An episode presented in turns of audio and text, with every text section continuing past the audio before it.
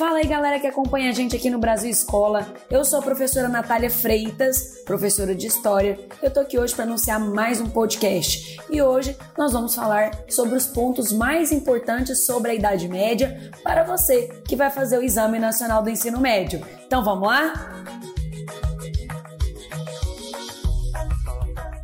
Bom, pessoal, acho que o ponto mais importante para a gente começar é fazer o recorte a cronologia da Idade Média.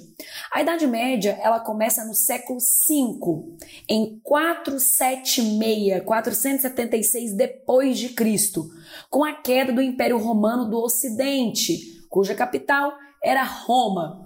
E por que que Roma cai? Porque ela vai ser invadida por povos, principalmente povos de origem germânica, que ficaram conhecidos como povos bárbaros. Na verdade, esse, essa ideia de povos bárbaros, ela é uma ideia que surge ali entre os romanos. A ideia do bárbaro era o que? Era o selvagem, era o ser não civilizado, era aqueles que não falavam latim, que não eram cristãos, tá? Mas é importante lembrar que esses povos eles eram de diversas origens. Eu estou destacando aqui os germânicos, que foram os mais conhecidos.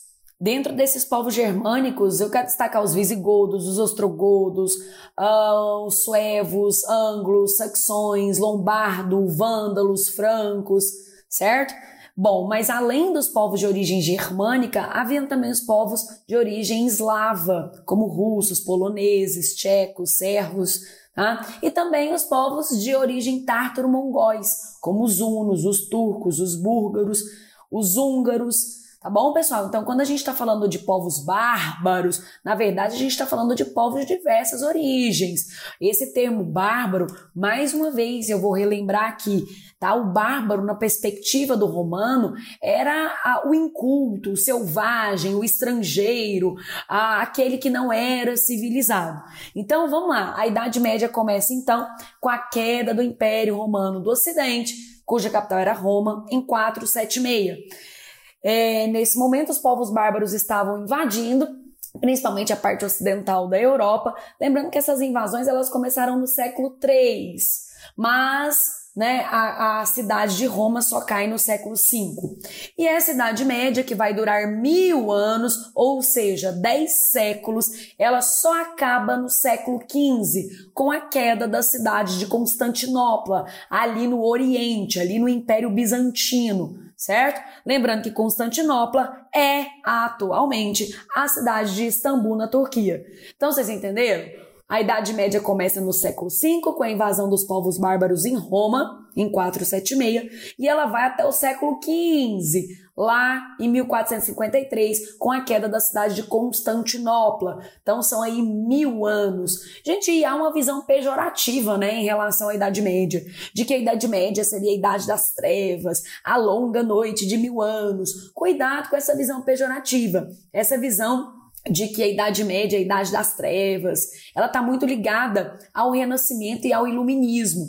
A ideia de que não é, existia ciência na Idade Média, a ideia de que a Idade Média é, foi marcada por um período sombrio, que não havia arte. Então há uma negação em relação à Idade Média. Mas é importante a gente lembrar, gente, que na Idade Média uh, a gente tem a, o surgimento das primeiras universidades, o próprio conceito de nação surge na Idade Média, as bases do mundo europeu, os países como França, Inglaterra, Portugal Espanha surgiram na Idade Média. O islamismo, uma das religiões que mais cresce no mundo, surgiu na Idade Média. É claro, há um predomínio do pensamento teocêntrico, há um predomínio do pensamento cristão, mas isso não significa que toda a Idade Média foi marcada por, por essa treva, né? Por essa ausência de comércio. A gente tem que ter muito cuidado que isso é uma visão pejorativa. E outra coisa que, gente, que, é importante a gente lembrar sobre a Idade Média é que o termo Idade Média vem de médium tempus, ou seja, a Idade Média seria a idade do meio, certo? Professor, mas não faz sentido, porque a gente tem quatro idades: a Idade Antiga, a Idade Média, a Idade Moderna e a Idade Contemporânea. A média não está no meio, tá, pessoal? Mas quando essa divisão foi criada, haviam apenas três idades: a Antiga, a Média, que seria do meio, médium tempus, e depois a Idade Moderna, certo? Só depois da Revolução Francesa é que vem a chamada idade contemporânea. Então, a idade média, ela faz referência justamente a médium tempos, como se fosse ali a idade do meio. Certinho? Bom, agora, o que, que a gente tem que saber, o que, que é mais importante dessa Idade Média? Bom, primeiro você tem que entender que há três impérios fortes dentro da Idade Média e mais os estados papais, tá? Bom, você tem o Império uh, Franco, na verdade, gente, o Império Franco ele faz parte da parte ocidental da Europa, onde ali, né, aconteceram as invasões dos povos bárbaros. E esses povos, povos bárbaros, eles foram invadindo a parte ocidental e formando reinos bárbaros. É aí que eu queria chegar. Desses reinos bárbaros, o reino que ficou mais conhecido foi o reino franco, que na verdade se tornou um império. Esse império franco, ele ficou muito conhecido na Idade Média. Foi inclusive ali no Império Franco que aconteceu a famosa Batalha de Poitiers, na qual o nobre Carlos Martel conseguiu barrar a expansão muçulmana na Europa e conquistou o apoio do papado. Foi um reino muito próximo à igreja. É, muitos nobres foram, inclusive, coroados pela igreja, e foi esse mesmo reino franco que fundou a famosa dinastia carolíngia, sob o reinado de Pipino Breve. E foi também nesse Reino Franco que a gente teve a doação de São Pedro. O que, que é isso? Doação de territórios em Ravenna e Roma para a igreja. É aqui que a igreja vai conquistar a maior parte dos seus territórios, a partir dessa aliança com o poderoso Reino Franco. Importante lembrar, gente, professora, mas esses reinos, eles não surgiram lá com a invasão dos bárbaros? Os bárbaros não eram cristãos, Gente, os bárbaros não eram cristãos, mas eles incorporaram elementos que existiam na Roma antiga, e um deles foi o cristianismo. Então, muitos desses povos se converteram ao cristianismo, até mesmo para se fortalecer. Um dos, dos, um dos nobres mais conhecidos do reino dos francos foi o Carlos Magno. Ele conseguiu expandir o território, ele foi coroado pelo Papa Leão III, fez uma forte aliança entre o seu império e a igreja, através da doação de terras, como eu havia comentado, e foi no governo do Carlos Magno, uh, por volta ali de 768 a 814 depois de Cristo, que aconteceu o chamado Renascimento Carolíngio.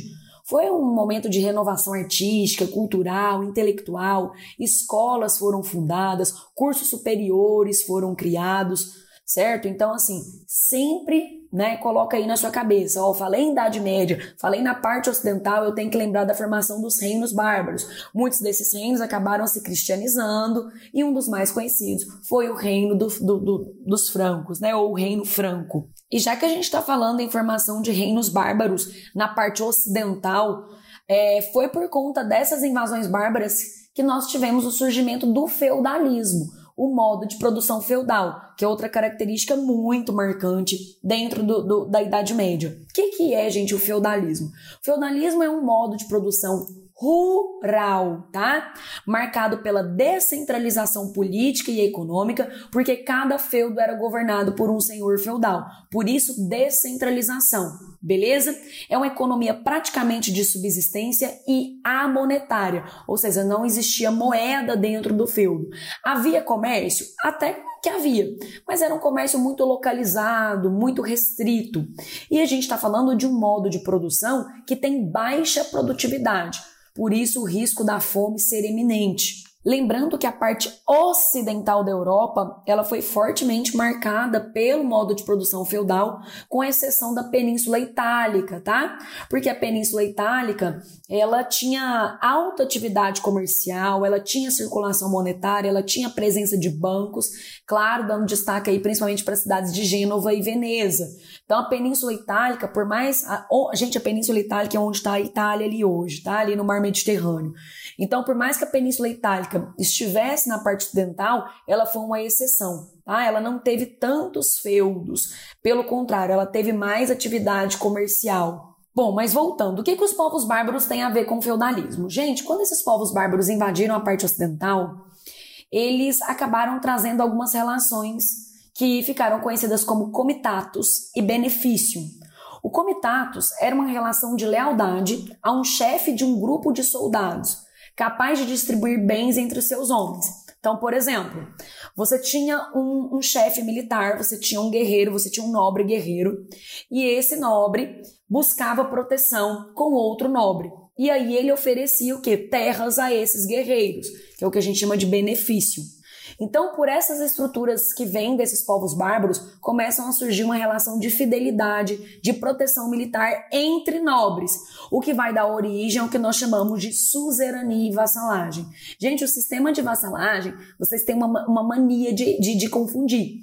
Muitos pensam assim, ah, o sistema de vassalagem é um servo que tem né, que proteger a terra do Senhor. Não é um servo. O sistema de vassalagem é uma relação entre iguais. É uma relação entre nobres, é uma relação entre militares. É um nobre protegendo a terra de outro nobre. O suzerano oferece terras ao vassalo e o vassalo tem que auxiliar esse suzerano, tem que proteger as terras desse suzerano. Então, muito cuidado. Sistema de vassalagem é uma relação entre iguais, tá? E por falar nisso, a sociedade feudal é uma sociedade de ordens. Você tem o clero, que era responsável por orar, vamos dizer assim. Você tinha os nobres, que eram responsáveis por proteger a terra, eram os proprietários da terra e seus descendentes. Você tinha os servos, que eram aqueles trabalhadores vinculados à terra. E você tinha também trabalhadores livres, que eram chamados vilões. E por falar, gente, em, em, trabalho servil, esses servos que estavam trabalhando dentro desses feudos, eles tinham impostos feudais como a corveia, a talha, as banalidades, a mão morta, o tostão de Pedro, que era o dízimo pago à igreja. Então, por exemplo, vamos falar das banalidades aqui. As banalidades eram imposto pago pelo uso de instrumentos do Senhor. Então, eu quero usar um forno, quero usar um celeiro, quero usar um moinho. Eu tenho que pagar, certo? Eu tenho que pagar. Então, gente, a sociedade feudal, principalmente a partir do modo de produção feudal, é uma sociedade de ordens. Aqueles que oram, aqueles que fazem guerra, que são os nobres, e aqueles que trabalham, que são os servos. Bom, mas como vocês puderam perceber, eu fiquei muito focada aqui na parte ocidental Agora a gente precisa falar da parte oriental. Gente, na parte oriental a gente tem o famoso Império Bizantino. O Império Bizantino é, tem a capital, a cidade de Constantinopla, atual Istambul. Lá no Império Bizantino, a gente tem uma atividade comercial muito forte, a gente tem práticas agrícolas, é um ponto de encontro entre Oriente e Ocidente, tá? Bom, e ali no Império Bizantino, a gente tem um dos principais imperadores, que foi o Justiniano, chegou a conseguir expandir o território. A gente está falando de um território, a parte oriental, que tem uma formação cultural muito complexa, por conta da mistura de influências gregas, romanas, cristãs e orientais. Inclusive, gente, eles conseguiram manter instituições romanas, mas se afastaram um pouquinho da Igreja Católica. Professora, por que, que se afastam da Igreja Católica? Porque ali no Oriente, mais precisamente em Constantinopla, vai surgir a chamada Igreja Ortodoxa Grega. Acontece um cisma, o chamado cisma do Oriente ou Grande Cisma, que aconteceu no ano, né, de 1054. Bom, mas enfim, o que é o cisma do Oriente ou grande cisma? É uma cisão da igreja. De um lado você tem a igreja católica romana, cuja capital era Roma, e aí surge a igreja ortodoxa grega, cuja capital era Constantinopla, ali no Império Bizantino. E por que, professora, que os cristãos, por que, que essa cristandade se divide? Muito por conta da iconoclastia que era um movimento de recusa ao culto de imagens dentro da igreja bizantina.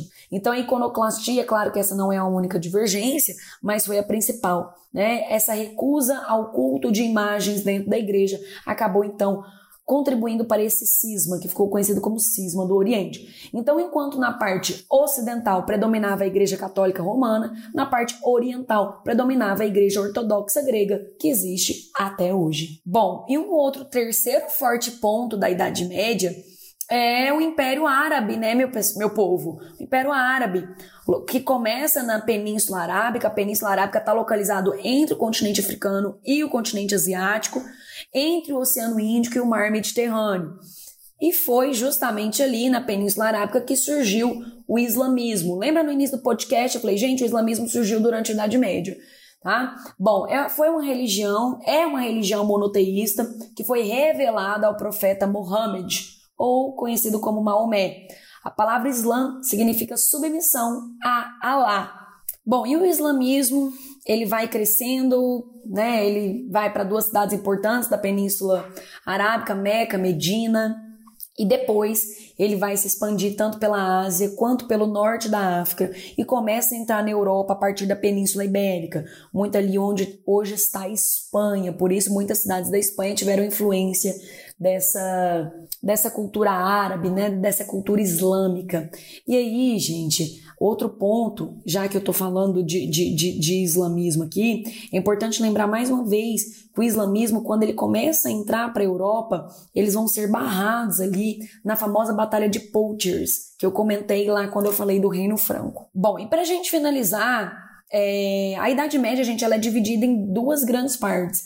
A Alta Idade Média, que é o início, que vai do século V ao século X, e a Baixa Idade Média, que vai do século XI ao século XV.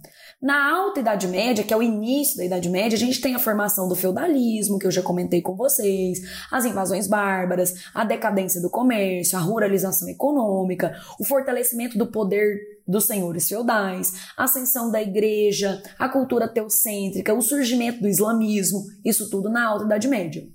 Já na Baixa Idade Média, que é a parte final ali, a gente tem a crise do feudalismo, o crescimento urbano, o renascimento cultural, a decadência dos senhores feudais. Gente, quanto mais os senhores feudais entravam em crise, mais o rei fortalecia seu poder nacional, certo? Foram aqui que surgiram as primeiras monarquias nacionais. França, Inglaterra, inclusive para a França e Inglaterra se formarem, né, para elas delimitarem seus territórios, elas tiveram que travar uma guerra que durou mais de 100 anos, a famosa Guerra dos 100 Anos, que também está localizada na Idade Média.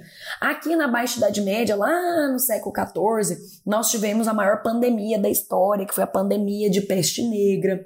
Foi o período também marcado pela grande fome. Há relatos nessa grande fome até mesmo de canibalismos. E foi um período de muita agitação social, muitas revoltas camponesas. E a gente tem aqui na Baixa Idade Média o surgimento das primeiras universidades e também, gente, aqui, nossa, já estava quase me esquecendo, a realização das cruzadas. As cruzadas eram expedições militares cristãs. Mas na verdade não era só a igreja que tinha interesse. A igreja ela tinha interesse nas cruzadas para reconquistar a Terra Santa, que seria Jerusalém, que estava sob o domínio muçulmano, e ampliar também os domínios cristãos. Já os nobres eles queriam se enriquecer mais a partir da conquista de terras e pilhagens. Ah, os nobres também, gente, muitos iam buscando aventura, buscando cristianizar sua cavalaria. Bom, então além da igreja, além dos nobres, mercadores também tinham interesse. Comerciantes também tinham interesse, expandir suas rotas comerciais. E os fiéis, de uma maneira geral, eles buscavam perdão, buscavam cura das doenças. Então, tudo isso aconteceu na Baixa Idade Média. Bom, pessoal, no início do podcast eu falei para vocês que há uma visão pejorativa em relação à Idade Média. Mas eu esqueci de me falar que durante o século XIX, tá? Durante o período do romantismo, a Idade Média foi idealizada, tá? Idealizada em que sentido? No sentido de ser um período marcado por bons aspectos morais, até mesmo pela presença aí do pensamento cristão. Bom, pessoal, eu sei que a Idade Média tem coisa demais, né? Nós estamos falando de 10 séculos, mas esses são os pontos mais importantes para você que vai fazer a prova do Enem esse ano, tá bom? Espero que ajude e encontro vocês no nosso próximo episódio. Tchau, tchau!